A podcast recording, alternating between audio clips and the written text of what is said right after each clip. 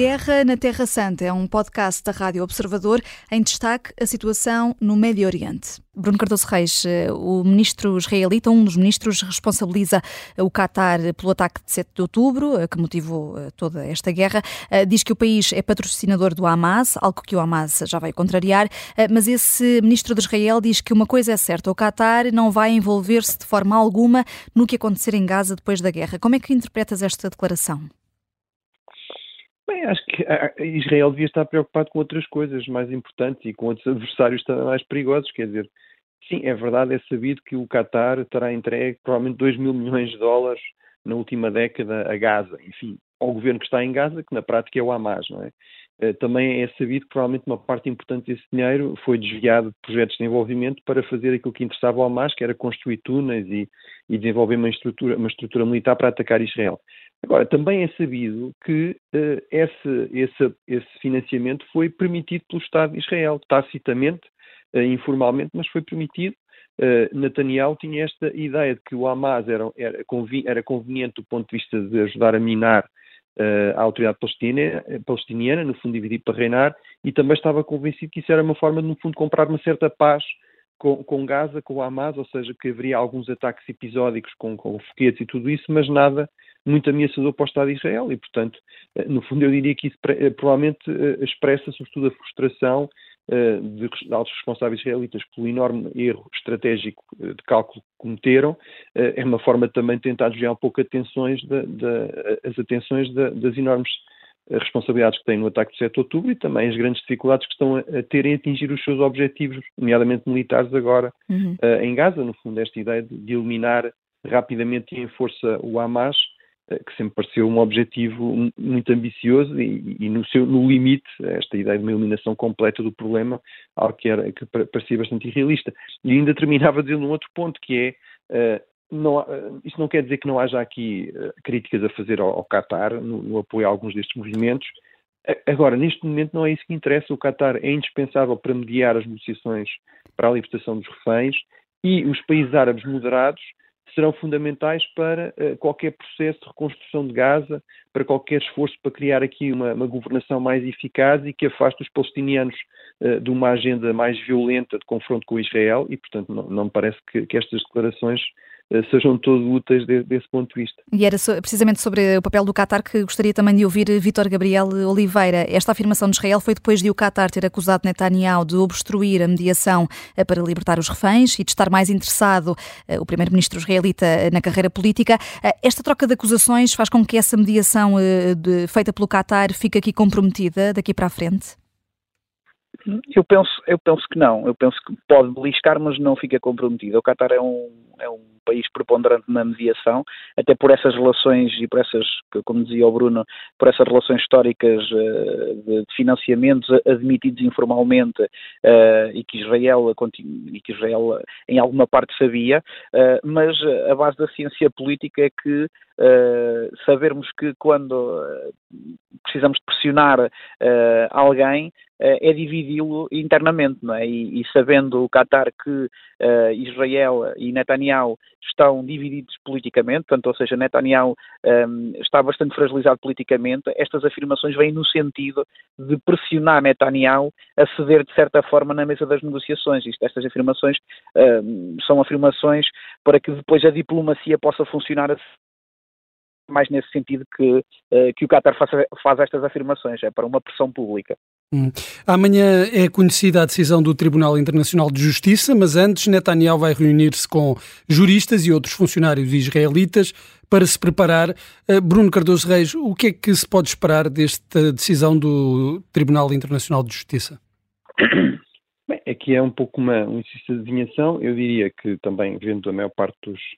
dos especialistas, eh, não parece crível que o Tribunal tome uma decisão definitiva. Isso acho que podemos afastar como impossível, ou seja, eh, seria sempre um processo que demoraria muito tempo, porque inclusive seria preciso provar a intenção genocida do Estado de Israel. Eh, e Israel pode alegar, e alegou coisas que realmente não vão contra essa, essas práticas. Quer dizer, eu não conheço nenhum caso de um, de um ato de genocídio em que os genocidas, portanto, os autores do genocídio, avisem lancem avisos sobre a população civil para dizer para se afastar daquelas zonas ou que permitam a entrada de ajuda humanitária uh, nessas zonas.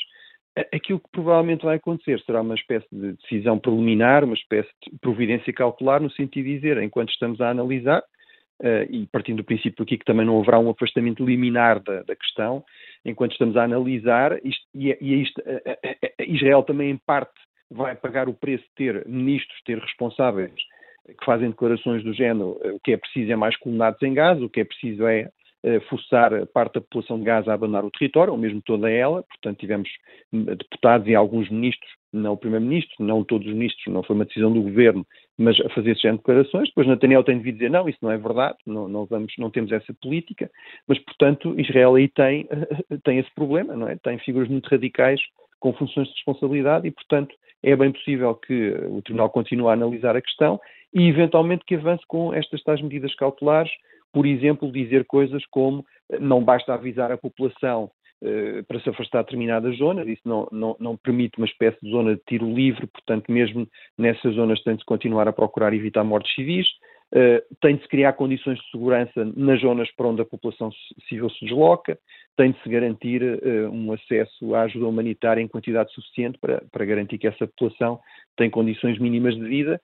e, portanto, provavelmente é, é, é, é esse tipo de, medidas cautelares que estaremos a falar uh, e, pronto, e em função disso também iremos ver a reação da, uh, das partes. Uh, aqui é muito importante sempre sublinhar isso. A partir desta decisão não tem, digamos, não há um tribunal de recurso, portanto é, é definitiva, definitiva em relação às tais medidas cautelares possíveis, prováveis, eventuais. Agora, em, to, em, em todos os casos, é sempre necessário que um Estado aceite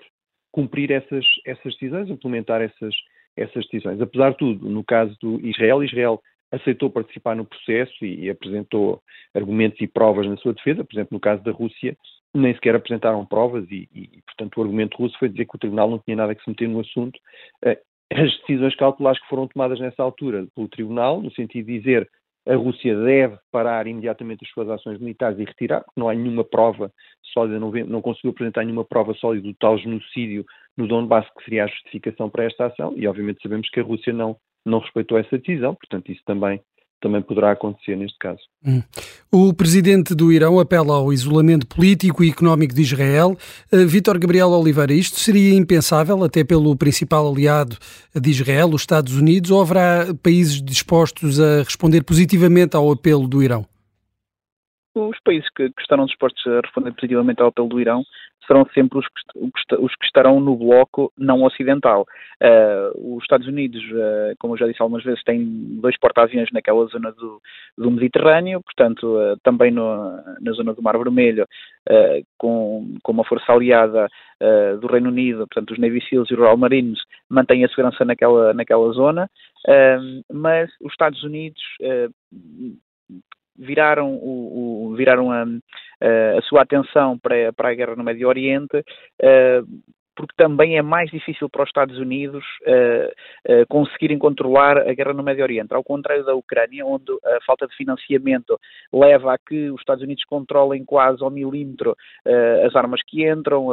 a ajuda militar que entra e conseguem controlar quase a dinâmica de guerra nesta zona do Mediterrâneo e, nomeadamente, na, na guerra no Médio Oriente, em Israel, não o conseguem fazer da mesma forma porque Israel está muito mais organizado, está, é, é, é autónomo em grande parte da, da, da, sua, da sua força militar eh, e os Estados Unidos fazem uma pressão diplomática e de ajuda e de ajuda diplomática, mas não conseguem condicionar Israel e isso tem-se vindo, até pelas, tem-se visto até pela quantidade de visitas que António Blinken tem feito a, a, àquela zona e aos países à volta, portanto, uh, eu penso que não, eu penso que, que, que, os Estados Unidos